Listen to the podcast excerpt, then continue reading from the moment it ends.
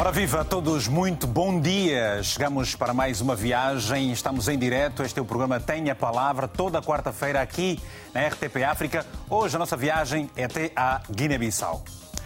A baixa qualidade de ensino, por um lado, o sonho e a necessidade em aumentar os estudos, sobretudo para o nível superior, por outro, faz com que todos os anos vários guineenses concorram para diversas bolsas disponíveis para efeito. Mas nem tudo é um mar de rosas. O Fundo das Nações Unidas para a Infância na Guiné-Bissau alertou há dias para uma fraude na atribuição de bolsas de estudo que envolve a agência e pediu aos lesados para apresentarem queixa às autoridades competentes. A Unicef diz em comunicado que não está a conceder bolsas de estudo, justificando as sucessivas informações recebidas a respeito de alegadas cobranças por parte da Agência das Nações Unidas para a concessão de bolsas de estudo, as quais são falsas. Relatos apontam para que nos alegados esquemas de corrupção na Guiné-Bissau, as bolsas de estudo chegam a ser vendidas por um milhão de francos CFA, qualquer coisa como eh, 1.500 euros. Ora, é sobre esse assunto que vamos ao debate. O tema é fraudes nas bolsas de estudo na Guiné-Bissau. Já sabe, se deseja participar, ligue ou envie uma mensagem curta e objetiva para o número de telefone que está na tela do seu uh, televisor e eu uh, leio para si. É o 00351. Este é o código internacional. Depois o número 962 494 543. São nossos convidados por videochamada a partir de Bissau. Rosália Djedu, ela é presidente da Confederação das Associações de Estudantes da Guiné-Bissau. Está também Saibana Baldé, é gestor de projetos, fundador e ex-coordenador executivo da ONG Chinchor. Aqui nos estúdios em Lisboa, comigo está o professor Abdelaziz Vera Cruz e o bolseiro Augusto Barreto. Aos quatro, muito bom dia, uma saudação muito especial também aos nossos telespectadores. E por ser hoje o Dia eh, das Mulheres, a todas as mulheres aqui trabalharem connosco, está a Vera, está a Carla, a Paula, muitas mulheres. Aqui nos estúdios só estão senhores. Portanto, a todas as mulheres aqui da RTP África e da, RTP de modo geral também, as nossas telespectadoras, uma saudação muito especial nesse dia. Vamos começar precisamente pela Rosália, a única mulher no painel. Rosália, eu lhe pergunto, como é que vocês têm encarado todas essas situações por que passam os estudantes quando têm o sonho de também uh, uh, ganharem uma bolsa para continuar os seus estudos e depois são envolvidos em esquemas alegadamente de corrupção? Bom, eh, primeiro eu gostaria de saudar um, a todos os telespectadores do programa Tem a Palavra e, e a todos os guineenses que estão aí em Portugal e a todos os africanos que assiduamente acompanham RDP África. Um, nós, enquanto a organização que defende a classe estudantil, obviamente, Uh, em nenhuma cir circunstância nunca sentimos satisfeitos e à vontade em lidarmos com situações de, de, fraude, porque nós compreendemos que por uma certa frustração e, e querer mais de podermos aperfeiçoar uh, e continuar os nossos estudos, pessoas acabam por aproveitar esse querer mais. Uh, então, Nós nunca foi uh, algo que nós vemos com, com olhos de, de, de, de bom ou de bom agrado, então uh, repudiamos e em nenhuma circunstância sentimos a vontade com essas situações. Obrigado. Saibana, qual é a realidade que uh, a sua ONG conhece de todo este cenário que se vive? As oportunidades para uma bolsa de estudo na, na Guiné-Bissau viraram realmente uma oportunidade para negócios para muita gente? Bom dia a todos presentes, em especial às mulheres africanas e telespectadores do programa Bem-vindo e não só, também da RDP África. É, cumprimentos especiais aos convidados na realidade, eh, a minha organização, ONG Chinchor, desde 2015 até 2019, trabalhou neste processo. E nós constatamos que eh, de 2017 para 2023, tem-se verificado isto como uma oportunidade de negócio, fruto das dificuldades em aceder a um processo transparente, quer da parte das universidades, das instituições públicas portuguesas e não, não só públicas, mas das universidades que oferecem esta oportunidade, mas também das dificuldades próprias de depois conseguir visto. Ou seja, o que se passa é que, é, perante a oportunidade dos jovens irem prosseguir os seus estudos na Europa, em Portugal em concreto, esbarra-se com a falta de transparência no processo. Dificuldade de saber como escrever, dificuldade de saber como aceder depois a um, pedido de visto e a própria burocracia da embaixada, tudo isto transforma esta situação numa, numa oportunidade de negócios ilícitos que tem constituído burla eh, para os jovens. De facto, os jovens da Guiné-Bissau têm passado por aflições. E eu acredito que não são só os jovens da Guiné-Bissau, se calhar outros países também terão as, as mesmas situações, outros países da CPLP, sobretudo dos PALOP. E vamos, e vamos, e vamos, e vamos, Saibana, vamos esperar que durante a edição de hoje do programa Tenha Palavra, os estudantes espalhados pelo mundo, eh, sobretudo naturalmente da CPLP, possam aproveitar esta ocasião para relatar as várias irregularidades por que passam quando o assunto é bolsas de estudo. E quem é bolseiro, uh, uh, uh, Barreto? Quem já foi gestor?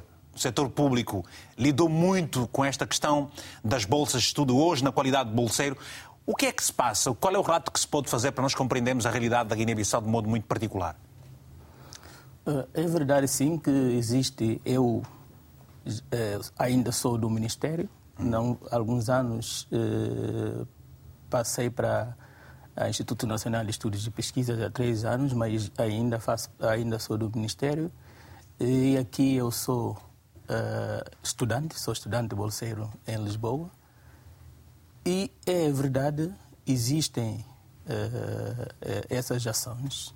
As pessoas de má fé, dentro do Ministério e fora também do Ministério, aproveitam dessa situação desesperante, digo situação desesperante, porque as bolsas de estudo são cada vez mais reduzidas. Uh, temos muitos alunos que saem do ensino secundário e as instituições de ensino superior no país são novas com seus problemas e a oportunidade, a, a corrida pela oportunidade de estudar no exterior, é, às vezes é, é, é, é, uma situação desesperante. As pessoas aproveitam dessa situação para burlar os jovens e, e, as suas famílias. Mas isso acontece porque é um sistema que não uh, correspondeu às expectativas do ponto de vista organizativo ou o que é que terá influenciado gravemente no sentido de haver esta, este, este aumento permanente de, de fraudes na, na concessão das bolsas na Guiné-Bissau? Sim, há muitas situações de fraudes eh, que não acontecem no Ministério, no processo do, do, do, do Ministério. Por exemplo, esse, esse, esse, essa notícia do Unicef uhum. uh, não acontece no âmbito do, do Ministério. São já aproveitadores, não é? São aproveitadores que, que, que sabem que existe essa situação desesperante, porque uh, até é uma questão de, de, de, de, de migração. Uhum. Uh, depois, de, depois de 7 de junho, Uh, o país vive, salta de instabilidade política instabilidade política, a pobreza agudizar-se, não há perspectiva de emprego. Então, a migração funciona tipo escapatória, e particularmente a migração estudantil. Uhum. Então, as pessoas querem sair, estão desesperadas, querem sair de, do país. Às vezes é, é projeto de vida, os estudantes uhum. já, já já, já quer sair, já, já vai para a bolsa e sabe que não, não, não, não, não pode retornar, não deve retornar. Então as pessoas uh, uh, uh, no país em geral, não só do Ministério, aproveitam essa situação para. Pois. Abdelaziz Vera Cruz, e para quem é professor e que ao longo dos vários anos lida diretamente com o drama dos estudantes bolseiros, qual é o relato que se pode fazer neste momento para que nós possamos perceber as dificuldades por que passam os estudantes quando por aqui, eh, aqui, aqui vêm estudar? Bem, essa situação, bom dia a todos e, e telespectadores e obrigado pela oportunidade.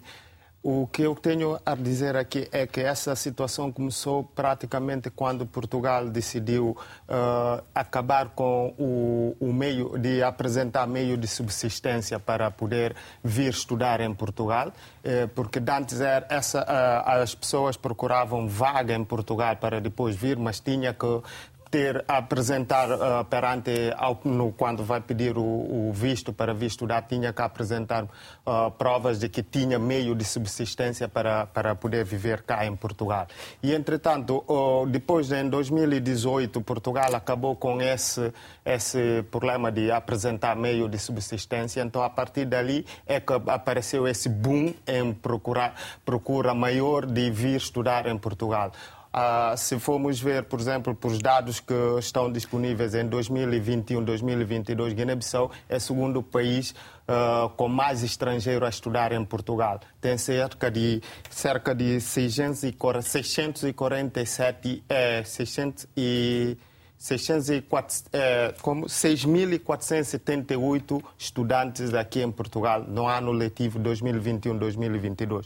Ou seja, a partir de, daqui, como o Barreto disse, é uma oportunidade que as pessoas encontraram também aqui para poder fazer o projeto da sua vida, projeto de vida pessoal. Não apenas estudar, mas é um projeto mesmo de, de, de vida. A maior parte das pessoas que vêm aqui, o que acontece é que dizem lá na Guiné-Bissau que vêm para a Bolsa, mas na verdade não é Bolsa. A maior parte não vem para a Bolsa. A, a Portugal anualmente dá 10 bolsas para a Guiné-Bissau e há muito tempo que já não é o Ministério da Educação que gera essa bolsa, é a própria Embaixada de Portugal que faz essa gestão Mas da essa gestão bolsa. é feita por via da Embaixada de Portugal na Guiné-Bissau por facto de uh, ter faltado confiança e, e, e transparência nos processos que estavam a ser conduzidos pelo Ministério da Educação.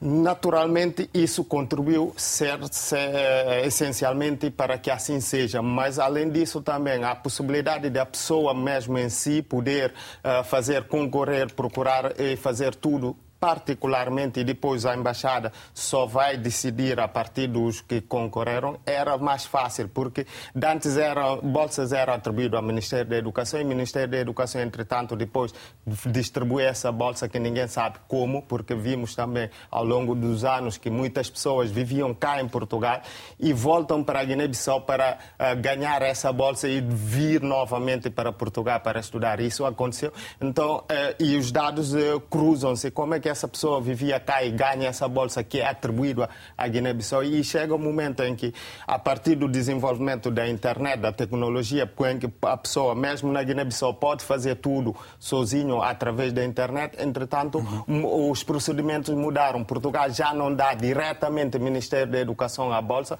mas sim dá a bolsa à Guiné-Bissau e, a partir das pessoas que estão na Guiné-Bissau, podem concorrer livremente a essas bolsas. Vamos falar, certamente, deste processo processo eh, de seleção, como é que ele, eh, eh, como é, que ele é conduzido. Quem está na Guiné-Bissau, o que pensa sobre esta situação que se levanta, as fraudes nas bolsas de estudo no país? Queremos ouvir a sua opinião. Está em rodapé o número do telefone. Basta enviar uma mensagem com o seu nome e o número de telefone para onde nós devemos ligar. Manifeste esse interesse ou então escreve uma simples mensagem e envie para nós. Vamos passar a sua mensagem relativamente ao que pensa sobre esse assunto.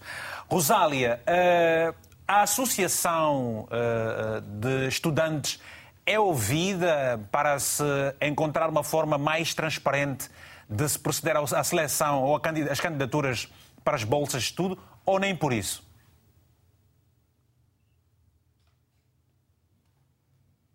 Queremos ouvir, podes falar.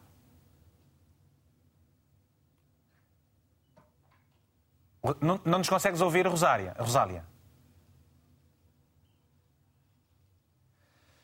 Bem, podemos ouvir então, se nos está a ouvir o, o, o, o Saibana, por favor, Saibana, eu pergunto uh, quais são os critérios para que uh, os alunos possam seguir, para se candidatarem para uma bolsa de estudo, o que é que eh, é posto em causa ou como é que se facilita esse processo? É tudo na internet? Deveria ser pela internet? É com base nos dados, nas notas dos alunos?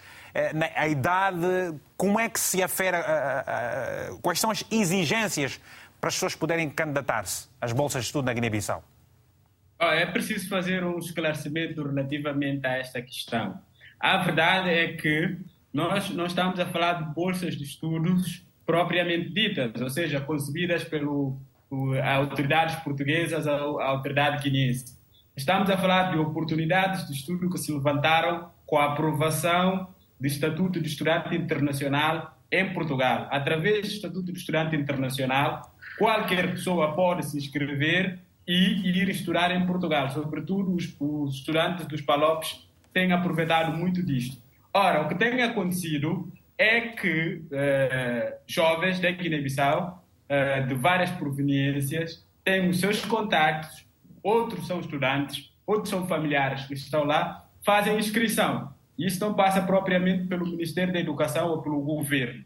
E, uh, nos últimos tempos, o aumento foi exponencial. Nós, no caso da minha ONG, quando nós iniciamos esta, esta iniciativa, não havia isto desta maneira. Nós fazíamos e havia uma. Nós temos um protocolo com o Instituto Politécnico de Beja e fazemos a seleção para o Instituto Politécnico de Beja e foi assim que nós sempre trabalhamos. Agora já não acontece. Agora o que acontece é que mesmo individualmente uh, os estudantes têm feito isto. Onde é que onde é que surge a oportunidade de fraude? Surge a oportunidade de fraude quando os jovens que estão cá ma, uh, contactam com alguém que está lá para apoiar nesse sentido.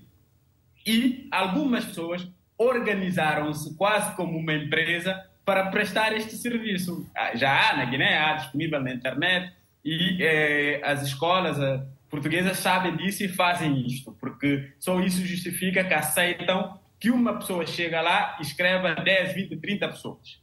E depois há esta a carta de uh, confirmação de que a pessoa está escrita. Quando uh, a pessoa tem, a pessoa tem que fazer outra correria, que é fazer com que o seu documento chegue à embaixada. E a embaixada, contrariamente àquilo que está uh, explícito nos acordos, na lei, agora no acordo de mobilidade, é que é um estudante que tenha autorização, que tenha inscrição comprovado na universidade, de Portugal tem automaticamente eh, facilidades e tem um prazo máximo que tem que ser eh, atribuído visto. Não tem acontecido. O que tem acontecido é que há estudantes aqui na Guiné-Bissau, isso também é, é, outra, é outra face da moeda, que pagam inscrição em Portugal um ano inteiro e não conseguem visto daqui. Nós temos, eu tenho pessoas próximas, por exemplo, para o curso de mestrado que já estão aqui, são investigadores, têm a sua vida estabelecida e sabe-se que risco migratório é mínimo, mas estas pessoas ficaram aqui um ano e perderam um ano inteiro do curso. Ou seja, para mim, toda esta situação vê-se em, duas partes. Esta facilidade que o Abdel explicou de, de forma correta, que se abriu com várias oportunidades, nomeadamente o Estatuto de Estudantes Internacionais, que permite que aumentou exponencialmente estas possibilidades. E depois, por outro lado, esta burocracia na embaixada, que se criou e se criou um conjunto de pessoas que fazem isso do negócio. Uhum. Porque o que é que acontece? Quando as pessoas fazem inscrição, uh, Ministério de Ensino Superior de Portugal, através da Direção-Geral de Ensino Superior, envia os nomes para a embaixada. Mas mesmo com o nome, e também pelo número, a embaixada alega uh, falta de recursos, para, para atender mais pessoas, mesmo com, com, com a lista vindo das universidades portuguesas, há pessoas que ficam aqui um ano e as universidades portuguesas exigem pagamento deste ano eletivo que sabem perfeitamente que a pessoa não estudou. Portanto, é para imaginar o quanto tem sido é, o sofrimento dos estudantes. Pois, aqui, dizer, aqui pago... várias realidades, várias realidades. E, eu, e, para responder a essa questão, uh, o Barreto tem essa experiência, Barreto. Uh, uh, como é que funcionaram os mecanismos dos acordos bilaterais, as negociações, precisamente para precaver esse tipo de, de, de, situações que penalizam muita gente que têm essa intenção boa de estudar, por exemplo? Olha, uh, o Ministério uh, normalmente realiza um concurso nacional uh, para acesso à Bolsa de Estudos que é feito mediante um teste escrito. É a partir do resultado de, desse teste, dos resultados desse teste, que nós atribuímos bolsas aos candidatos. E a cooperação que nós temos com. agora não temos muitas bolsas e sabemos, no entanto, que muitas dessas bolsas são de ONGs também, internacionais, não é? Não. Não? Não, temos países. Qual uh, país há maior, maior, maior acordos uh, que o Brasil? Sim, sim. Não, o Brasil faz na sua embaixada, o programa PEGG na sua embaixada. O que temos, o que estou a tentar explicar, o que temos na, no Ministério da Educação são, por exemplo, bolsas de Marrocos, Marrocos, Rússia, China. E em todos esses países há situações gritantes de corrupção, como estive a, a ler, por exemplo?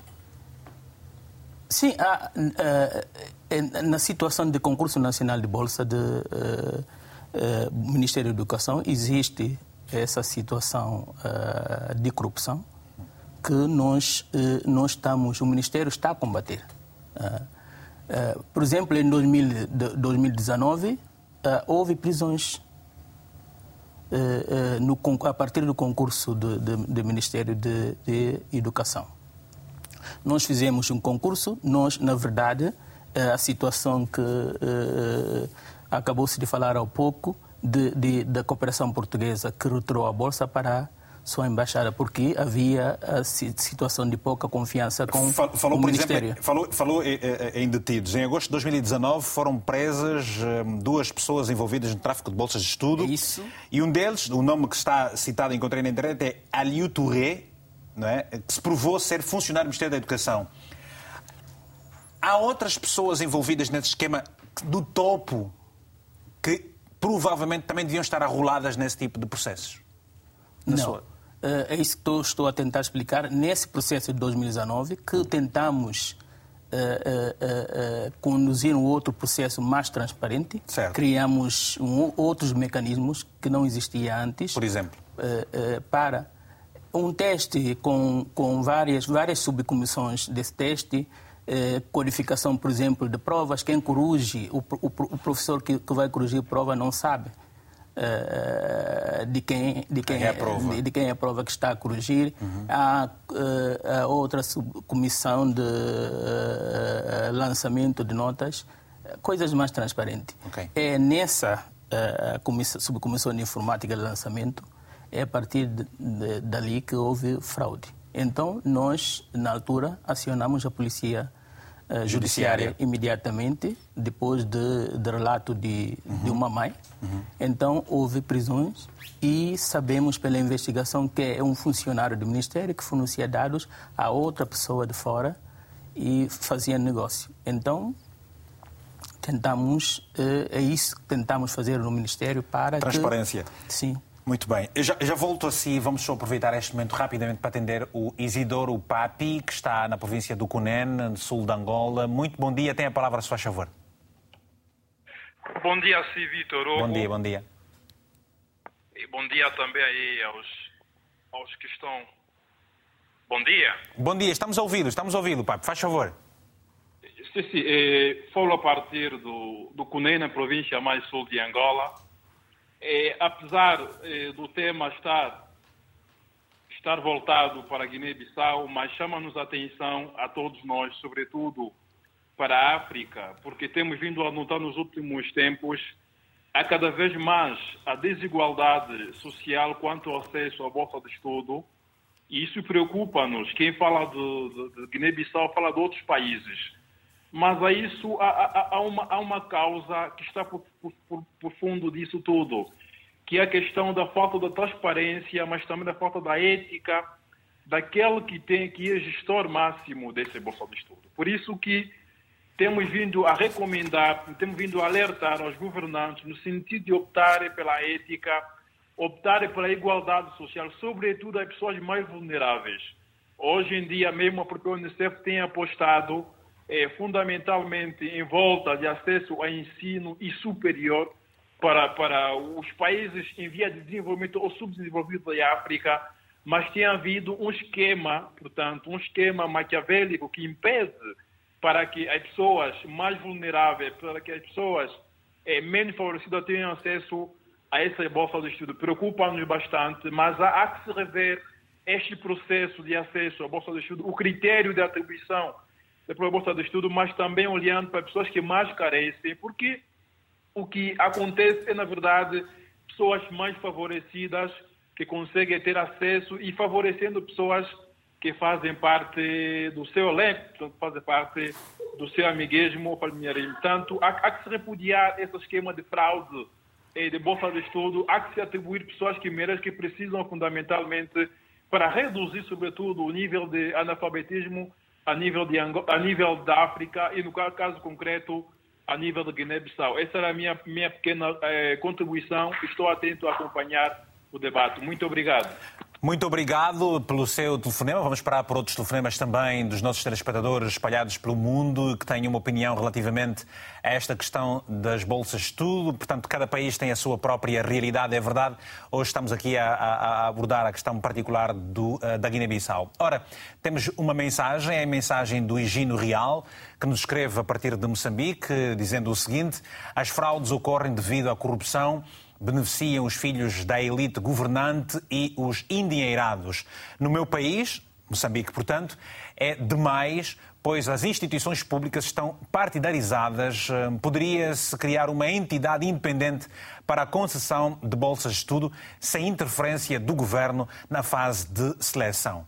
Uma outra mensagem que nos chega, precisamente da Guiné-Bissau, e muito obrigado por isso, é do telespectador Klaus, ou da telespectadora Klaus, é uma senhora, portanto, que nos escreve o seguinte: o governo uh, Guiné-Bissau, o governo português dificulta a entrada dos guineenses em Portugal. É por isso que agora nós guineenses usamos a bolsa de estudo como forma de migração para os angolanos, moçambicanos, eh, cabo-verdianos e são tomenses não têm dificuldades para entrar em Portugal. Até mesmo os senegaleses eh, têm mais facilidade para entrar em Portugal. Esta mensagem da nossa telespectadora a partir de Bissau, muito obrigado. O José Rufino Zau, eh, na província da Huila, em Angola, escreve-nos o seguinte. A educação não pode ser vista como uma oportunidade de negócio. As bolsas de estudo devem ser atribuídas, por um lado, às pessoas que não podem custear os seus estudos e, por outro, a pessoas que têm melhor rendimento no ensino médio. Todavia, deve-se garantir o repatriamento dos bolseiros após o término da formação, de forma a evitar fuga de capital humano. As mensagens que nos foram enviadas, eu volto agora à Rosália, espero que agora me esteja a ouvir em condições. Rosália, eu pergunto, todo este processo, e foi a pergunta colocada há pouco tempo, eh, eh, eh, das bolsas de estudo, deveria ser de facto mais transparente? A associação, a confederação das associações de estudantes na Guiné-Bissau tem sido ouvida? Vocês têm apresentado as vossas propostas ou nem por isso? Um, nem por isso. Eu começo já a, a responder antes de documentar e aprofundar um, a minha questão né, uh, ou a minha resposta. Realmente tem sido uma preocupação uh, que ao longo do tempo nós estamos a a apresentar ao governo em relação à questão da gestão das bolsas de estudo, porque não há nenhuma transparência interna, isto é, ao nível do Ministério da Educação, na questão da concepção de bolsas de estudo. Porque nós compreendemos que as pessoas transformaram a questão de bolsas de estudo públicas nos negócios, pessoas tomam dinheiro das pessoas e, acima de tudo, um, muitas vezes pessoas pagam dinheiro depois não conseguem uh, pagar, né? ou beneficiar daquele seu uh, uh, bolsa na qual meteu o dinheiro e acabam por penalizar, acima de tudo, só porque querem conseguir uma oportunidade. Okay? Então, nós nunca sentimos a vontade, nunca sentimos parte no processo da seleção e de como as coisas são geridas. O Ministério faz tudo, embora uh, estejamos a, a, a, cada vez mais a denunciar das questões, mas o governante guineense tem sido uh, uh, aquela pessoa que costuma desprezar a opinião pública, costuma desprezar o seu parceiro, na qual nós, eh, enquanto representantes dos estudantes, somos a voz dos estudantes, mas uh, que no fundo nós somos ouvidos. Uh, de, de, de, desde lá, então, uh, que as pessoas, os nossos irmãos aí, antecessores que, que, que, viram antes de nós, estão a, a, reclamar, a falar dessa questão da má gestão de bolsas de estudos e ainda está a persistir no país essa questão da má gestão Rosália, Rosália, para yeah. si eh, eh, foi eh, justo que os países que costumavam conceder as bolsas por intermédio do próprio, para o governo guineense retirasse esta confiança destas instituições públicas, passaram as suas próprias embaixadas a tratar deste assunto. Foi um certificado, foi justo, foi um certificado de incompetência ou, ou, ou o que é que você acha disso tudo? Foi justo, sim. Foi justo porque hum, atualmente são das bolsas que nós podemos referenciar como bolsas que têm critérios objetivos e que de alguma forma, se alguém for lá, consegue sentir né, uma certa confiança de estar a concorrer justamente para poder uh, tentar a sua sorte de conseguir ou não. Como alguém disse, no caso de, de, de bolsas do Unilab, são atualmente, um, ah, se não maior bolsa de estudo um, que a Guiné-Bissau tem. Temos também bolsas que são oferecidas pela Embaixada de Portugal, através da cooperação portuguesa. Também eu acompanho um, a, a, gestão da, da, daquela bolsa. Então, em termos de documentação, todas as coisas vêm claramente, critérios no, no, no próprio edital, sai de todo um procedimento, um conjunto de procedimentos que deve-se observar, observar, aliás, para alguém poder conseguir a bolsa. Então, justamente é isto, né? Nós, enquanto potenciais concorrentes, nós queremos, quando entra numa coisa de, de, de, disto de concurso, que esteja a fazer um concurso, que sabe que vou lá um, numa questão clara. Uh, se eu conseguir é porque fiz alguma coisa por merecer, se não conseguir, ok. Mas que seja coisa justa. Então, deram provas. Um, a Embaixada de Portugal recuperou um, a gestão de bolsas de estudos que concede para a Guiné-Bissau e as coisas estão a correr bem. Eu tenho provas disso porque o meu primo, o meu primo irmão, uh, fui eu mesma que conduzi a sua candidatura e ele conseguiu. Nós não metemos nada, um, somos daquela família sem nada. Se tivesse uma coisa como o Ministério da Educação a pedir alguma coisa, nada, na, na, na, nada ele conseguiria. Mas conseguiu porque há uma transparência dentro do processo prevaleceu, e pronto. Prevaleceu o mérito.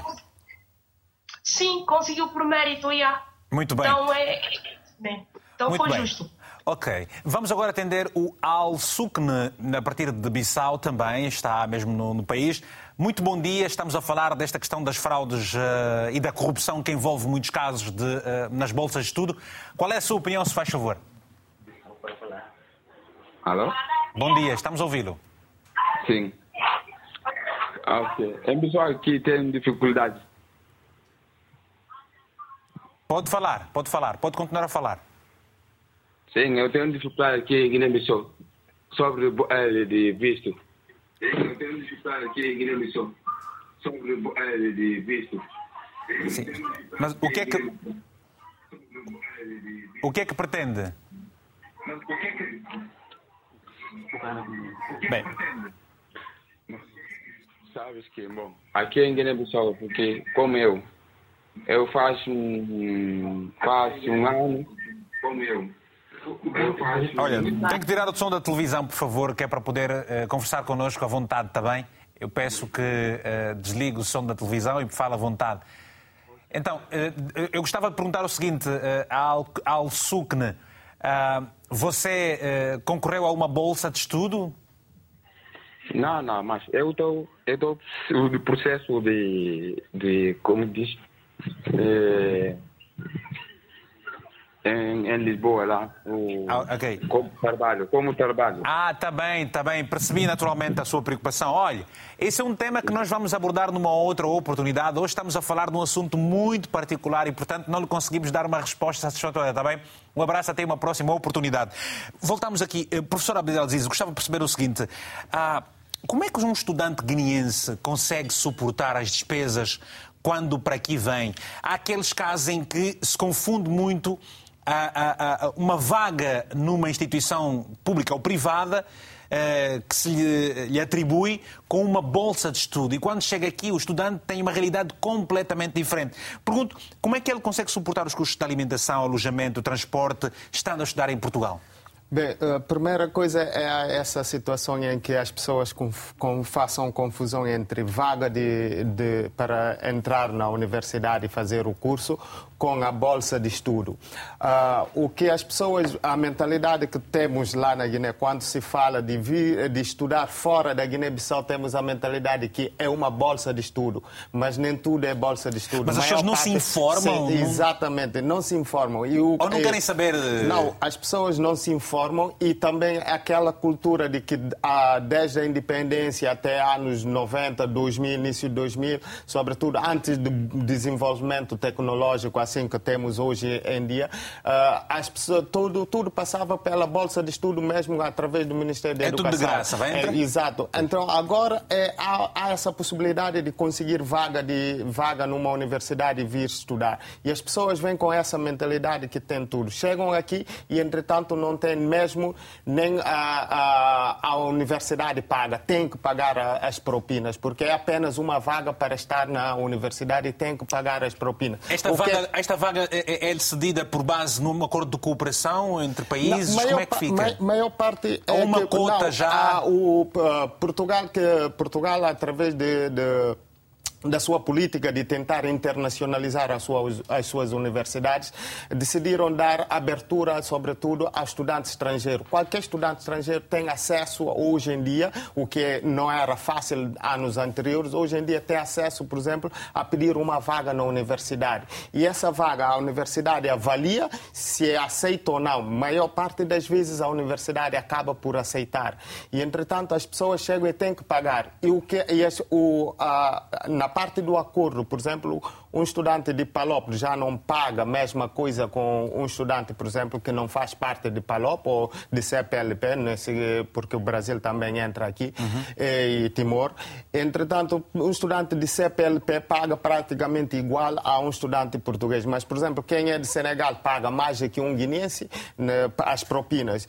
E por causa desses acordos que existem. E, e, entretanto, as pessoas chegam com essa mentalidade e chegam aqui, primeira, primeira coisa que eles têm é que tem que pagar propina, o que não está habituado e nem faziam ideia de, de que tem que pagar propina. E depois tem a burocracia da- de, de ter o documento através do CEF. E para chegar lá tem que apresentar que tem conta em dia na universidade. Então, às vezes, você já chega com 3, 4, 5 meses de, de atraso e tem que pagar todos esses 3, 4, 5 meses de atraso. Às vezes, o que é que acontece? As pessoas entram em negociação com a universidade para parcelar as os pagamentos. E a partir daí, o que é que acontece? As pessoas são obrigadas a ir trabalhar.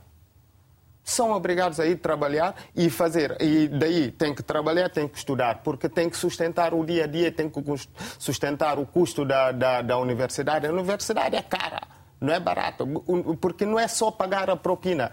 Além de pagar a propina, tem outras despesas ligadas a- a- a- ao, estudo. Tem compra do livro, compra dos materiais escolares, etc, etc. Além, de, além disso, e as pessoas têm que viver, têm que comer, têm que dormir.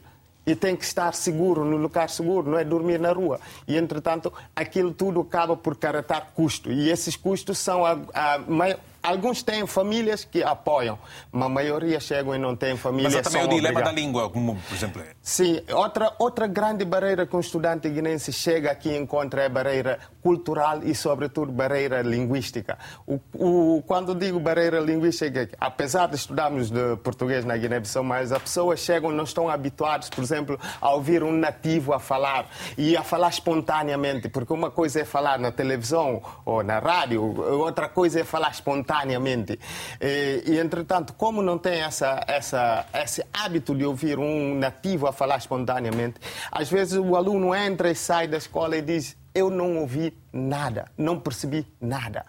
Muitas pessoas procuram procuram-me para tentar uh, apoiar nessa, nesse aspecto de tentar ajudar em como poder, podem superar essas barreiras linguísticas para poder enfrentar. E além de, de questão, essa uhum. questão, há também outra questão, por exemplo, as pessoas que estudam e fazem licenciatura, por exemplo, na Guiné-Bissau e vêm aqui para fazer mestrado, não estão habituados a fazer trabalhos acadêmicos, porque a maior parte do trabalho que fazem são trabalhos de copiculi de ir copiar ali, colar aqui, juntar e entregar o trabalho. E enquanto chegam aqui, têm que fazer o trabalho a, a, sério, com todas as regras de, de, de, de, um trabalho acadêmico. Tem problemas de fazer, por exemplo, referências bibliográficas, citações, anotações. Tem essas dificuldades e, tem, e, e muitos passam por isso e, e, tem, e ainda mais têm que estudar, é, trabalhar para poder sustentar o curso. Então é, é difícil, é difícil. Reunidas essas, essas, essas exigências todas muitas vezes não conseguem, acabam por uh, desistir. desistir. E, sobretudo, quando, te, quando encontraram um trabalho uh, mais ou menos e sentem-se ali nesse trabalho uma certa estabilidade, acabam por decidir: olha, vou ficar, vou organizar a minha vida porque já tenho, já tenho, tenho um trabalho estável. E então acabam por abandonar numa maior parte do. do... Os dados, aliás, dizem que uhum. mais de 30% dos que vêm estudar acabam por desistir. Muito bem. São dados importantes para se perceber também as quantas anda essa questão da oportunidade de bolsas de estudos cedidas por Portugal à Guiné-Bissau e depois a forma como muita gente aproveita essas mesmas oportunidades para também viverem por cá de forma ilegal em muitos casos. Está o Carlitos André Teca em Angola, está precisamente na cidade de Luanda. Muito bom dia, tem a palavra, se faz favor. Muito bom dia. Bom dia, bom dia. Tem a palavra, estamos a ouvir. É, Sr. Vitor Gomes, eu sou estudante de uma universidade pública aqui em Angola. Sim, sim. É, encontro nesse, nesse momento em Luanda após, mas na verdade estudo na província do Luís, isto é, na Universidade de Impavita. Certamente. Mas enquanto jovem encontramos diversas dificuldades para conseguir a bolsa de estudo. É, eu, eu consegui solicitar a bolsa de estudo, mas encontrei algumas dificuldades, algumas barreiras, tudo porque existem pessoas dentro da universidade e que muitas das vezes procuram é, tentar, tentar ajudar o jovem para conseguir bolsa de estudo, mas pagando. Quer dizer, tu solicita bolsa de estudo, tem alguém que diz, olha, é, faça a candidatura, entregue-me o, o que, entregue-me o teu nome que eu vou ligar numa, numa senhora que está em Luanda, lá, é, pronto. E esta pessoa vai ajudar para que você consiga uma bolsa de estudo. E muitas das vezes isso acontece, tu ganhas uma bolsa de estudo, mas tens que dividir o dinheiro com as certas senhoras que você não conhece, porque tem intermediários no meio, no meio, aliás. E outro sim, outro sim, acontece que muitas das vezes somos impedidos a, a conseguir bolsa de estudo é, é, pior, tudo porque o nosso governo não quer que os jovens vão conhecer outra realidade em outros países. Sob pena de conhecer é, outras coisas e vir aqui, se calhar, é, de discutir seus direitos. Então, é esta, é esta a situação que estamos a viver aqui em Angola, tudo, tudo por conta do nosso governo que nós sabemos como é que é o MPLA, em primeiro lugar, culpado de tudo. Muito obrigado, Carlitos, pelo seu telefonema. Muito bom dia. Vamos esperamos por mais telefonemas. É simples. Você, eh, você não, não gasta o saldo do seu telefone. Temos um número do telefone que está a passar em rodapé. Vou pedir à Inês que coloque novamente o número de telefone em rodapé. Vamos ter daqui a bocadinho esse número de telefone, você está a acompanhar. Então é o seguinte: tira este número, envie-nos uma mensagem dizendo eu desejo dar a minha opinião. E depois nós vamos ligar para si. Não vai gastar saldo, não precisa gastar saldo e aqui é tudo muito transparente. Vamos então agora a algumas mensagens que nos foram enviadas por vários telespectadores espalhados pelo mundo. Começamos, por exemplo, pela mensagem de Alad está aqui em Portugal, que nos escreve o seguinte: A questão da bolsa de estudo na Guiné-Bissau é preocupante porque já não existe bolsa. A Guiné é o único país que não tem um programa de bolsa financiado pelo governo. As bolsas são usufruídas por familiares dos governantes.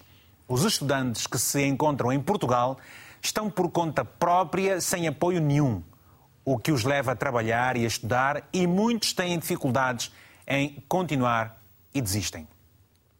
André Gaspar, também na província do Cunene, em Angola, nos escreve o seguinte: Em África, tais situações acontecem geralmente pelas uh, seguintes causas: a inexistência da cultura de controle nos gestores e a falta de confiança pelas atitudes de controle dos gestores.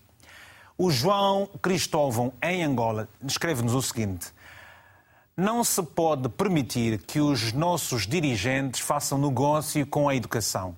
É prioridade educar a população para daqui a 20, 30 anos termos nações fortes. Mais uma chamada. Vamos a mais um telespectador que uh, ouviu o nosso recado e, portanto, solicitou que ligássemos para ele e agora está é, em linha. É o Mohamed. Mohamed, muito bom dia. Tem em linha, é a partir de Maputo, Moçambique. Bom dia. Bom dia, Ali Mohamed. Como está? Estou bem, sei do vosso lado. Isso foi trocar o nome, né? É de Ali Mohamed para Mohamed Ali. Ou de Mohamed Ali para Ali Mohamed. Sim, é Ali Mohamed. Ah, Mohamed, está bem. Faz favor, Ali, eh, qual é a sua preocupação? Estamos a falar da Guiné-Bissau, conhece a realidade ou quer correlacionar com a realidade moçambicana também? É correlacionar mesmo. Faz favor, estamos a ouvi-lo então. Sim, então o que acontece é que uh, o que acontece aí na Guiné-Bissau é uma realidade um pouco diferente daqui de Moçambique, porque aqui em Moçambique, quando se diz bolsa de estudo. Uhum. A pessoa concorre para estudar com alguma ajuda do governo. Okay. Mas o que acontece na Guiné parece ser uma realidade um pouco diferente, né? Porque a pessoa pode concorrer para uma bolsa, chega na escola, vê de que ela mesma tem que pagar a sua propina. Enquanto aqui, em Moçambique, isso tem tratamento diferente.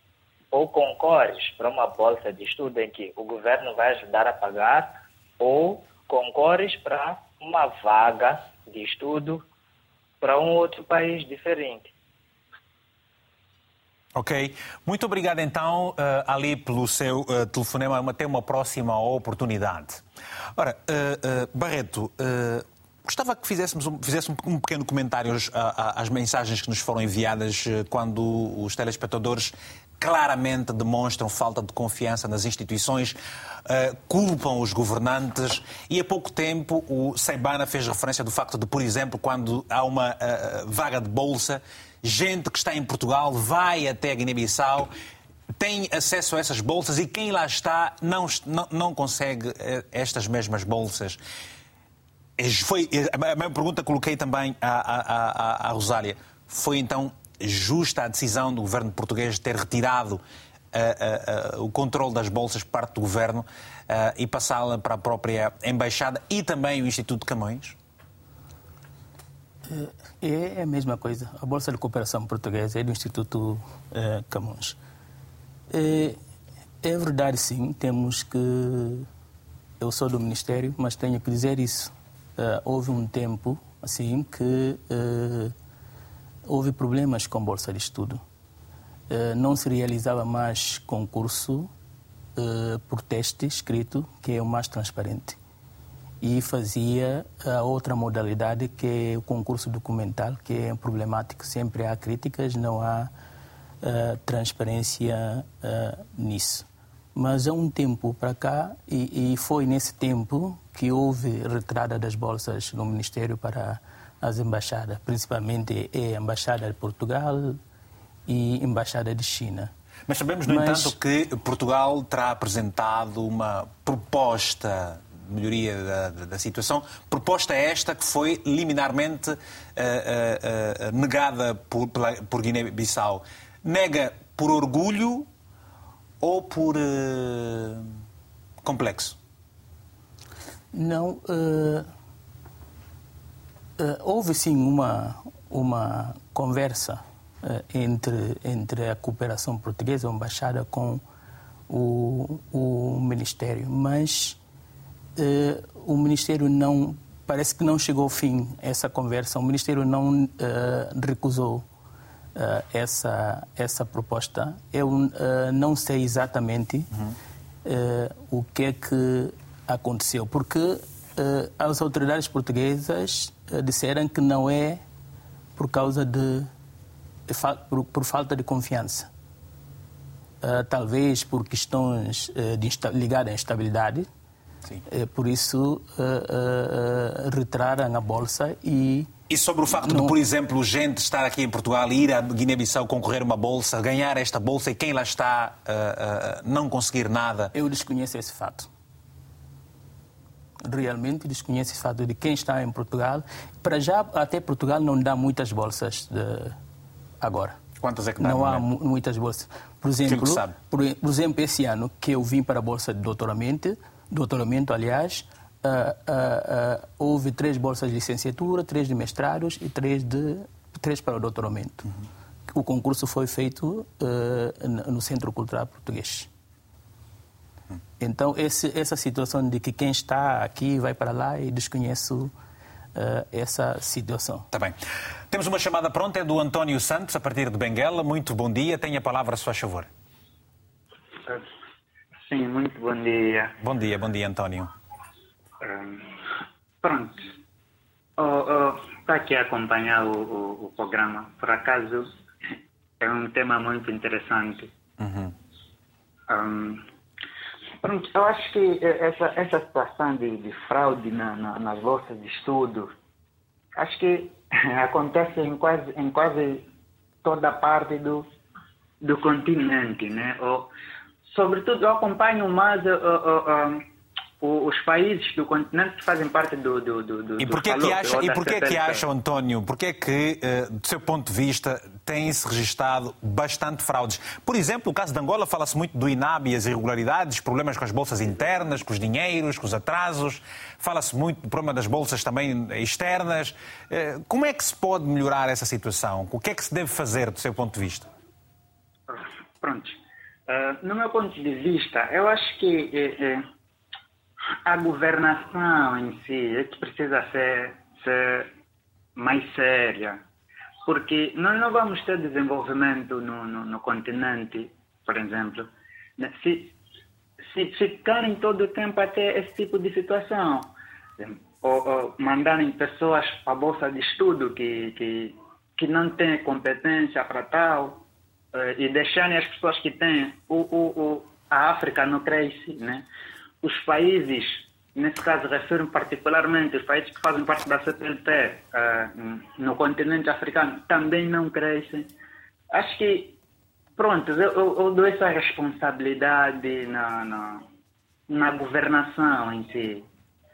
Porque se, se, se a governação ser um pouquinho mais séria né, nesses aspectos, porque o, o, eu penso que o capital humano é, é, é muito importante quando temos pessoas qualificadas, geralmente o país cresce, a comunidade em si também cresce. Prontos. É, é lamentável, é lamentável ver, ver, ver, esse tipo de situação. E eu só desejo que isso passe. Só desejo que isso passe e que os melhores é que atingem esses patamares. Ok. Muito obrigado, António Santos, a partir de Benguela, por este seu testemunho também aqui, essa opinião no programa. Saibana Baldé, uh, uh, tem pontos que gostava de rebater agora, uh, em função daquilo que foi sendo dito desde o momento que você fez a sua última intervenção? Sim. Faz favor. Eu queria apenas esclarecer uma situação. Nós não estamos a falar aqui de bolsas de estudo. Estamos a falar de pessoas que aproveitam a oportunidade de existir estas vagas para conseguirem fazer negócio em nome próprio. Fraudes na bolsa de estudo acontece quando vamos a falar de bolsas atribuídas ao Ministério da Educação, que não tem acontecido durante muito tempo, devido também àquilo que já foi relatado. Agora, neste momento, como eu tentei explicar anteriormente, é a existência destas vagas e as pessoas usam esta ideia de bolsa de estudo Porque para um jovem que está na Guiné, que desconhece a realidade portuguesa, que não distingue o que é que é vaga, o que é que é bolsa, quando houve a ideia de ir estudar para Portugal, pensa que vem para Portugal, não precisa pagar propina, tem alojamento gratuito, que não foi o caso.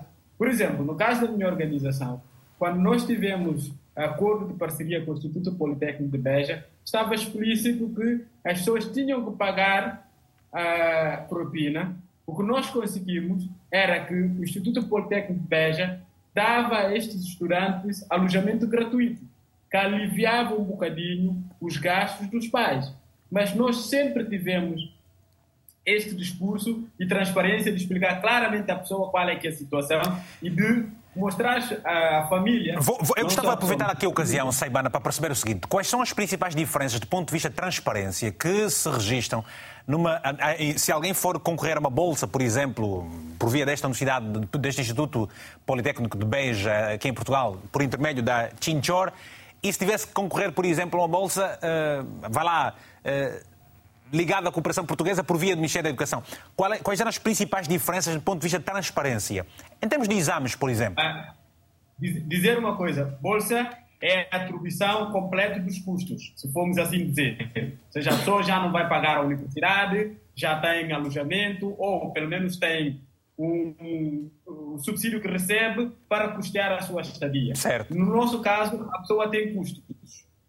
E, no nosso caso, a, a prova era feita aqui na Guiné-Bissau, mas enviada para o Instituto Politécnico de Beja, corrigiram no Instituto Politécnico de Beja, e eles enviam a nota, e a partir dali é que nós fazíamos o processo de seleção a partir de quem teve positiva e nós acompanhamos o processo na embaixada e é através de nós o processo vai para a embaixada. O que tem acontecido agora uhum. é que por via da paga, cada estudante vai à embaixada. E como o acesso à embaixada é difícil, aí é que entra os malfeitores, uhum. que exigem mil euros, mil e quinhentos euros para facilitação de todo o processo. Portanto, é esta oportunidade de vagas que criou este ambiente propício para estas fraudes. Mas, mas sabemos também. Mas sabemos, pois, mas, mas sabe-se, por exemplo, e aqui há alguns anos uh, chegou-se mesmo a ouvir que vários estudantes guineenses, agora a, a, característica destes estudantes aqui em Portugal, eu não, não, consigo especificar, que no entanto estiveram a pernoitar na, na, nas ruas por falta de pagamento dos seus alojamentos. Ora, o que é que nós podemos entender? São estudantes que vieram por conta própria e acabaram por pernoitar por dificuldades de pagamento, ou estudantes que terão recebido exatamente o valor da bolsa para poderem se manter cá e terão usado de uma, de uma forma uh, errada e acabaram por não conseguir pagar as suas despesas? Não, o que sobre um caso que houve, até fui, fui convidado a tentar apoiar. O que acontece às vezes é a falta de cumprimento também dos parceiros que estão lá. Ou seja, que dizem os estudantes aqui, eh, antes de saírem, que tem alojamento, que tem um conjunto de benefícios e quando chega já não acontece. Ou às vezes, lá está isso que eu estava a dizer, acontece é o engano do intermediário. Por quê? Porque quer dinheiro. E diz assim, ah, se eu conseguir colocar a pessoa em Portugal, ele desarrasca. E depois engana os pais, diz à família que tem alojamento, que tem tudo. Mas quando chega lá, a escola diz, não, nós não temos nada disso. Aí, aqui é que eu acho que o, o processo de seleção de teacher distingue-se porque nós tínhamos um protocolo com a escola e a escola garantia isto e há um processo de acompanhamento permanente. Nós terminamos este processo porque chegamos a esta fase e percebemos que já temos muitos, muitos estudantes lá e já não podemos dar resposta satisfatória. Tá Mas também porque há um ambiente em que nós não nos queremos incluir, que é um ambiente de burla, é um ambiente em que as pessoas já não fazem as coisas com o mesmo espírito e daqui a pouco vamos ser todos iguais. Exatamente. Mas é, há responsabilidade de ambas as partes. Daqui, eh, daquelas pessoas que fazem intermediário, mas também das escolas, porque lá está, eu disse, Algumas escolas nem têm protocolo com, com, com as pessoas. Tem um estudante guineense que vai e fala com o diretor da escola e diz: eu consigo trazer muitos jovens. E as escolas precisam, sobretudo as escolas do interior de Portugal, precisam de estudantes, aceitam, emitem as cartas, fazem inscrição, mas depois não fazem acompanhamento. E esses estudantes não conseguem ter uh, não conseguem ter visto e às vezes ficam a pagar a escola um ano. E quando obtêm visto, chegam lá, depois não têm os benefícios que, que foi contratualizado antes de saírem daqui. Pois, pois, há várias questões e isso é, é, é, é, Olha, nós vamos ser sinceros aqui numa coisa. Temos eh, muitas chamadas, muitos pedidos, na verdade, de gente que está, telespectadores que estão na Guiné-Bissau e que desejam verdadeiramente dar uma opinião. Já na segunda e na terça-feira em que nós tentamos ligar, eh, tanto por Saibana, por exemplo, eh, como para a Rosália, inclusive para, todo, para todas as pessoas, as ligações para Guiné-Bissau estão muito complicadas e, portanto, a Paula Gomes tem a lista dos pedidos, mas não consegue ligar para vocês aí. Felizmente conseguimos a ligação para o Paulo Inácio, ok? Das, das raras tentativas. Paulo, faz favor, tenha a palavra, estamos a acompanhar. Qual a opinião que tem? Sim, bom dia. Quero vos agradecer por esse programa. Paulo, tem que desligar o televisor. Conseguimos a rede, olha, agora tem que desligar o som do televisor e, e, e para, para que a gente possa ouvi-lo em condições. Está bom, Paulo? Sim, eu estava sim, eu estava a dizer que quero vos agradecer e gosto muito desse programa, mas infelizmente no meu tempo não Olha, Paulo, eu te, te, tento mudar. Paulo, por favor. Quero... Vê se, vê, se, vê se muda de posição. Uh, vá para um espaço mais, mais aberto. Não, não, saia da. Sim, agora. Ah, está melhor agora. Vamos ouvi-lo então. Sim. Quero, quero falar sobre a situação da bolsa, da fraude da bolsa na Guiné-Bissau. Sim. É que é um jogo que não tem árbitro. Porque os ditos estudantes, não a dizer os estudantes que querem estudar em Lisboa ou em Portugal, mas estou a dizer os ditos estudantes que têm a intenção de emigrar para Portugal. Então, essa intenção, quando um percebe essa intenção, usa fraude para enganar as pessoas que têm a intenção de imigrar. Então, aí que está o problema. Aí que está o problema. Por, por exemplo, se, se os estudantes querem ir estudar em Lisboa, de certeza, é que devem procurar quem vai dar bolsa, por exemplo, à publicação do Ministério. Então, indo procurar a verdade do Ministério, se certeza Pois, ah, ah, Paulo, peço desculpas, peço desculpas, é que o essencial uh, uh, nós retivemos, mas as dificuldades exatamente não, não temos um som muito audível e, e, não conseguimos dessa forma. Ora, muito obrigado, Paulo Inácio. Vamos ver se conseguimos ter daqui a pouco outros telespectadores, ainda temos uh, 15 minutos pela frente. Vamos a isso. Vamos voltar então à, à, à Rosália. Rosália, é consigo agora que queremos também ouvir. tem o som em condições, a Rosália? Está tudo bem? Podemos ir à Rosália? Não podemos por enquanto. Ora, vamos voltar aqui ao, ao professor. Professor, uh, o que está sendo dito aqui, para si não é novidade nenhuma. Ora, uh, uh, como é que o governo deverá, deveria trabalhar no sentido de clarificar os cidadãos? Como é que Portugal devia também colaborar no sentido de criar uma maior transparência nos, seus variados processos? porque estão em causa aqui várias questões, até do ponto de vista de segurança para Portugal, porque é muita gente a vir e, vem com uma intenção, mas depois, é como disse, esteve a dizer aqui o, Paulo, a intenção depois é gourada e acaba por seguir um outro caminho, eventualmente não controlado pelas autoridades portuguesas. Sim. Uh, eu acho que o, as autoridades portuguesas, como, como também uh, as autoridades guinenses, devem, devem trabalhar aqui em parceria para poder perceber uh, o, o principal problema e tentar buscar solução para esses problemas. E o principal problema é que o Portugal quer que tenha cada vez mais número de estudantes estrangeiros Há uma boa nas, intenção Portugal, na, na, nas suas universidades é, quer isso. Isso, sim, é uma oportunidade para, por exemplo, para as pessoas que têm dificuldade, sobretudo as pessoas na Guiné-Bissau, que o nível de ensino, quer básica, quer eh, superior, é péssimo, é nível péssimo, e, entretanto, é uma oportunidade de melhorar, por exemplo, aqui, uma oportunidade de melhorar a, a, as suas competências e estudar numa, numa escola é, nas universidades um bocado mais credíveis, ou um bocado não, muito credíveis. É, e, entretanto, o que, que acontece é que cada, porque cada universidade emite aquela, certi, certi, é, aquela carta de aceitação essa carta de aceitação, a partir dessa carta de aceitação que a pessoa pode recorrer à embaixada de, da Guiné-Bissau, é de Portugal na Guiné-Bissau, para poder obter visto. E entretanto, como é uma coisa que está a acontecer isoladamente e de universidade para a pessoa, de universidade para a pessoa, não há aqui uma um, um o processo um... muitas vezes não tem a sua celeridade necessária, não é? Não, além de seriedade, não tem celeridade. Um, não, não tem um canal mesmo, um único canal canal em que todos os processos passassem e para que a partir desse canal pudessem eh, ver de facto quem tem intenção de vir estudar, quem de fato vem para estudar ou quem procura simplesmente esse canal para a imigração. Sim.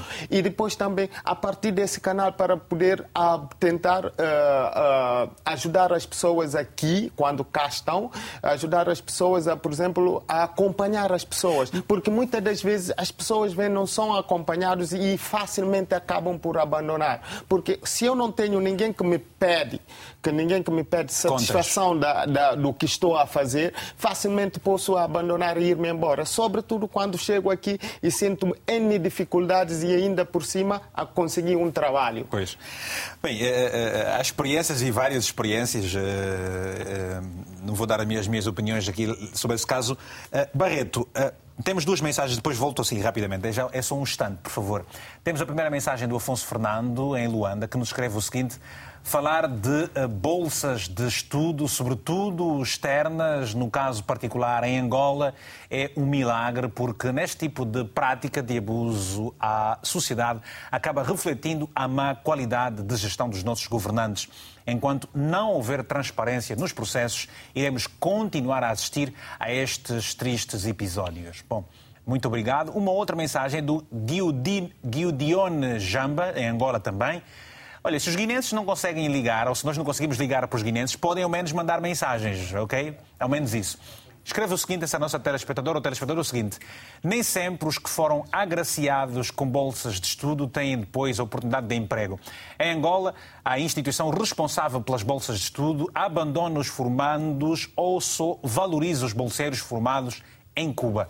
Era esta a este ponto, muito obrigado, que eu iria uh, uh, ouvir a sua, a sua perspectiva também sobre que acompanhamento, de que forma é que quem se forma num país como, como, como disse, como é o Brasil, no Ceará, que é na, na, na Unilab, no Ceará, uhum.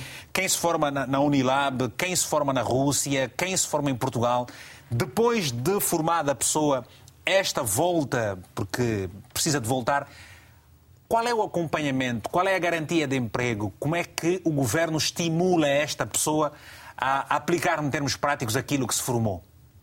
Na prática, isso não existe. Não existe estímulo de. Não existe? Não. Não existe. O governo não, não faz isso na prática. Eh, a pessoa, por si, depois de voltar, concorre eh, ao seu emprego normal. Não, não existe uma política de integração, sim, de integra, integração do, dos quadros. Professor Barreto, eh, eh, Barreto não, Abdelaziz pede a palavra. É, de fato... Eu, eu fiquei assim, sim, sem colocar uma pergunta uma, em função é, disso que nos é, diz. É verdade de que não existe, como o Barreto está a dizer, porque, é, porque a, o próprio Estado não tem uma política de, de, de, formar as pessoas de acordo com a necessidade que o Estado tem ou de acordo com aquilo que a própria sociedade Também, tem. Mas o Estado não além tem de, a capacidade de formar, mas então, sim, no entanto, não, as pessoas formaram-se e voltaram. Sim, e... Além disso, é que essas pessoas, o, o, Estado não cria condição para que haja empresas, para que as empresas possam andar e crescer, e, e todas essas pessoas que voltam só têm um único mercado de trabalho que é aparelho de Estado. E o aparelho de Estado está saturado. E, entretanto, as pessoas não têm onde, onde trabalhar. Por isso que também há hoje, uh, há, há 20 anos, há 30 anos, as pessoas que procuraram imigração na Guiné-Bissau eram, na sua maioria, as pessoas que não têm qualificações. Hoje, a maior parte das pessoas que estão a sair da Guiné-Bissau são pessoas com qualificações, são pessoas com competência, com formação, porque não encontram espaço. O, o mercado está saturado porque só temos o aparelho de Estado como único mercado que, que recebe o, os formandos. Vou pedir a todos esta análise antes de atendermos aqui rapidamente o José Manuel Vaz, eh, em Bissau. Muito bom dia, José Manuel. Tem a palavra, se faz favor. Bom dia e muito obrigado pela oportunidade. Faz favor. Olha, tem já o telefone, o televisor com o som desligado, por amor de Deus. O som está bom, mas desliga o, o, o som do televisor. José Manuel? Opa, infelizmente, vamos, vamos, vamos, vamos retomar essa, essa chamada. Vamos até atender o nosso telespectador. Jaló está em Inglaterra. Muito bom dia, Jaló. Jaló? Se temos problemas na, na, na Guiné-Bissau, não temos problemas na Inglaterra. Jaló, muito bom dia. Olha, o Saquete deve estar aí já cheio cabelos que é para resolver esse problema de, de, dos telefones hoje. Ok, não há problema nenhum. Bem, se calhar somos nós mesmos aqui o problema nosso. De qualquer forma é isso. Vamos, vou pedir ao, ao, ao professor, termine o seu, o seu raciocínio relativamente a esta questão do não aproveitamento dos quadros formados no estrangeiro e que regressam e agora um processo inverso quem se formou, sempre trabalhou, tem competência e experiência, está a deixar o país. São, são essas Isso pessoas... fragiliza a nação. E, e, não só fragiliza a nação, isso é, é a consequência disso não, o país não vai sentir agora. A consequência disso é daqui a 10, 15, 20 anos que o país vai sentir falta de, de, de, de pessoas qualificadas. Ou seja, porque o, tu, tudo isso está a acontecer porque o próprio Estado não está a apoiar para que as empresas tenham pernas para andar. E como não há empresas, Mas quem está... vai absorver os formandos? Não há como. Pois. Não há, há, há, desemprego gritante e esse desemprego gritante as pessoas têm que ir procurar outro mercado e outro mercado é que é fora do país e fora do país é a imigração. Bem, uh, uh, uh, vamos, atender, vamos, ouvir a Rosália. Rosália, estamos a falar aqui do aproveitamento dos bolseiros, claro, aqui várias perspectivas das bolsas de estudo, estamos a, olhar, a analisar a questão das fraudes de, de, de, nas bolsas é uma fraude também. A gente ganhar uma bolsa, regressamos ao país e o país não nos aproveita. Qual é a visão do, da, da, da, Confederação das Associações de Estudantes de que você é presidente na Guiné-Bissau? Sobre esse, esse não aproveitamento de quem se forma e depois. É verdade que não é satisfatório né, para qualquer um, principalmente quem tiver que passar por um processo de ensino e aprendizagem, uh, passar muitos anos na formação, depois se formar não conseguir emprego e não se sentir útil por aquilo que ele fez, por sacrifício que ele fez para um, adquirir conhecimentos ao longo do tempo e, e, e depois não conseguiu uh, minimamente ter uma oportunidade para poder mostrar e efetivamente executar uh, o que é que conseguiu na academia. Então, aquilo tem sido frustrante e nós, um, desse outro lado, em representação dos estudantes, temos advogado bastante por essa questão da falta de emprego. Na Guiné-Bissau, praticamente já uh, não vamos usar essa questão de desemprego, porque senão vamos pensar que alguma vez alguém teve a oportunidade de empregar-se depois não de, de, depois perdeu o, o, trabalho. Então há, há falta de emprego, falta de emprego por tudo quanto é lado. Um, tanto aqui no, no, centro urbano, que é Bissau, nas regiões ainda irem, não existe emprego. Então os jovens estudantes são muito, estão muito frustrados nestas situações e a preocupação ainda mais, minimamente, ter uma oportunidade de estágio para poder aperfeiçoar e dilapidar as suas competências teóricas na qual Uh, conseguiu na academia. Então, tudo isto é, é, é preocupante uh, nessa questão da bolsa de estudo. Agora, eu gostaria só de frisar alguma coisa que eu um, recordei-me no ano passado foi gritante. O, o, um dos esquemas que se fez no ano passado no Ministério da Educação, a questão, dessa questão da gestão de bolsa de estudos, houve bolsas um, atribuídas uh, pelo governo senegalês uh, no ano passado, foi para este ano letivo. O, o que é que aconteceu? Um, quando o edital saiu. Dá claramente de que aquele edital já havia produzido por muito tempo, mas o que é que fizeram? Engavetaram a informação e só apresentaram, ou seja, publicaram a informação uma coisa de cinco dias, oito dias para o, o processo culminar. Então, justamente é, é, é isto, né? São todos os esquemas que se faz para impedimento das pessoas que poderiam conseguirmos por uma questão de, de, de pouco lapso temporal que se deixou. Okay. Não, não se conseguiu fazer. Ok, então okay. são também pontos São, são as questões todas. Olha, Rosália, vou só rapidamente pedir, peço desculpas que é para vamos nesses minutos finais que temos do programa, para ver se conseguimos atender estes dois telespectadores, precisamente aqui em Portugal, são guineenses. Primeiro, o Luís Vicente, está em Rio Maior. Luís, muito bom dia, tem a palavra, se faz favor. Olá, bom dia, Vítor. E, portanto, através de ti cumprimento os, os, teus, os teus uh, convidados. Sim, Luís, obrigado. Conheço muito bem o Vera Cruz, o Sabana. Não conheço os outros dois que estão aí na palestra, porque mandam cumprimentos. Uhum. Eu tive a ouvir com cuidado toda essa, toda essa intervenção que tem, tem, tem, tem vindo, portanto, a fazer os participantes. Uh, eu quero só alertar para uma coisa importantíssima. Eu tenho aqui em Remaior 10 estudantes que eu consegui trazer da Guiné-Bissau. Tudo às minhas custas e da minha Câmara. Não há nenhuma bolsa de estudos para escolas profissionais atribuídas em Portugal, é vagas, não existe bolsa de estudo, se não for o município a suportar o alojamento, a estadia, a alimentação, tudo e mais alguma coisa dos estudantes.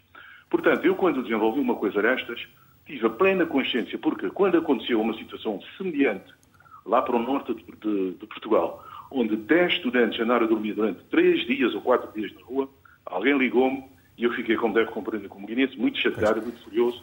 E, e, e Luís, rapidamente, rapidamente estamos a terminar o programa. Pergunto-lhe qual é a condicionante para continuar a apoiar esses, esses estudantes? Não reprovar, por exemplo, ter notas excelentes? Por exemplo, portanto, o que nós pretendemos é que os estudantes que vêm para aqui estudar, pelo menos no, no que se toca, portanto, ao meu município, onde nós suportamos tudo, é que tenham, portanto, certeza absoluta, portanto, não, não reprovarem, aprovarem e ter, portanto, condições para trabalharem e certo. aprenderem. Mas depois, é, é, fim, do curso, fim do curso, voltam, vocês eh, encaminham o estudante novamente para. Não, nós para... encaminhamos, Vitor. Nós levamos os estudantes para lá. Okay. Nós levamos, tal como trouxemos e suportamos despesas de tudo. Sim. De tudo. De passagem, de tudo. Nós vamos fazer a mesma situação. Vamos pegar os estudantes que queiram regressar e aqueles que quiserem continuar o ensino superior com uma condição que nós vamos ter, portanto, que que, que, que equacionar, mas pretendemos devolver outra vez lá, Exatamente. porque temos parcerias com as universidades e algumas ONGs, que é o meu caso, portanto, de alguns estão aí e que estão a trabalhar bem, e, portanto, com base nisso é que nós funcionamos. Agora, Obrigado, Luís. O erro, as pessoas pensarem que há uma bolsa de estudos, portanto, eh, Portugal para a escola superior, não existe. Existem Obrigado. vagas. Ou o município suporta, Sim. que nós somos detentores da escola profissional, ou não vale a pena. Portanto, se o meu município não suportasse isso, eu nunca teria, teria condições de fazer uma coisa dessa. Eu Obrigado, faço. Luís. Obrigado, Luís, por este bom exemplo que nos, uh, nos passa, que partilha connosco. Obrigado mesmo. Estamos a terminar o programa. Rapidamente, o Salimato Baldé, em Lisboa, aqui em Portugal. Faz favor, tem a palavra, Salimato. Uh, boa tarde. Boa para tarde. todos os telespectadores e para o apresentador, uh, obrigada pela oportunidade. É um tema muito importante. Uh, que não podemos acabar de falar num, num dia ou num, num, mês, porque é uma, forma, uma coisa muito ampla. Faz favor. o que estou, a questão que estou a dizer é que o, o governo português e o governo guineense devem explicar e devem dizer às pessoas que querem que os seus filhos venham aqui em Portugal frequentar o estudo, uhum. que é importante saberem que não é uma bolsa de estudo. Bolsa de estudo é uma coisa que os dois governos podem garantir e dar tudo que for necessário. Mas o que existe é uma vaga. São vagas de estudo, são oportunidades que têm para uh, poderem uh, acrescentar os estudos uhum. e para poderem ter uh, as qualificações para, terem, para poderem enfrentar o mercado atual. Obrigado. Porque a educação é muito fundamental em todo o mundo. Obrigado, Salumato Baldé. Salumato Baldé. Portanto, e você disse bem que é um tema que a abordagem não, não se ficaria por este programa, naturalmente. Numa próxima oportunidade faremos novamente. Eh, Barreto, uh, uh, Vera Cruz, o Saibana e também a Rosália. Muito obrigado aos quatro por serem juntados a nós e partilhar essa experiência aqui com este tema sobre as fraudes nas bolsas de estudos na Guiné-Bissau. A todos os nossos telespectadores que tentaram, enviando mensagem que nós lhe pudéssemos ligar, pedimos desculpas, não, não foi possível ao telefone, mas numa próxima oportunidade. Já sabe, hoje ficamos por aqui, o novo encontro fica marcado para a próxima quarta-feira. O programa tem repetição às 10 da noite de Lisboa. Também estamos em RTP Play, já sabe. Voltaremos a estar juntos na próxima semana. Na nossa página de Facebook vamos ter esse link para os nossos internautas acompanharem e seguir o programa sempre. Já sabe, no final de cada edição fica sempre um abraço africanamente fraterno.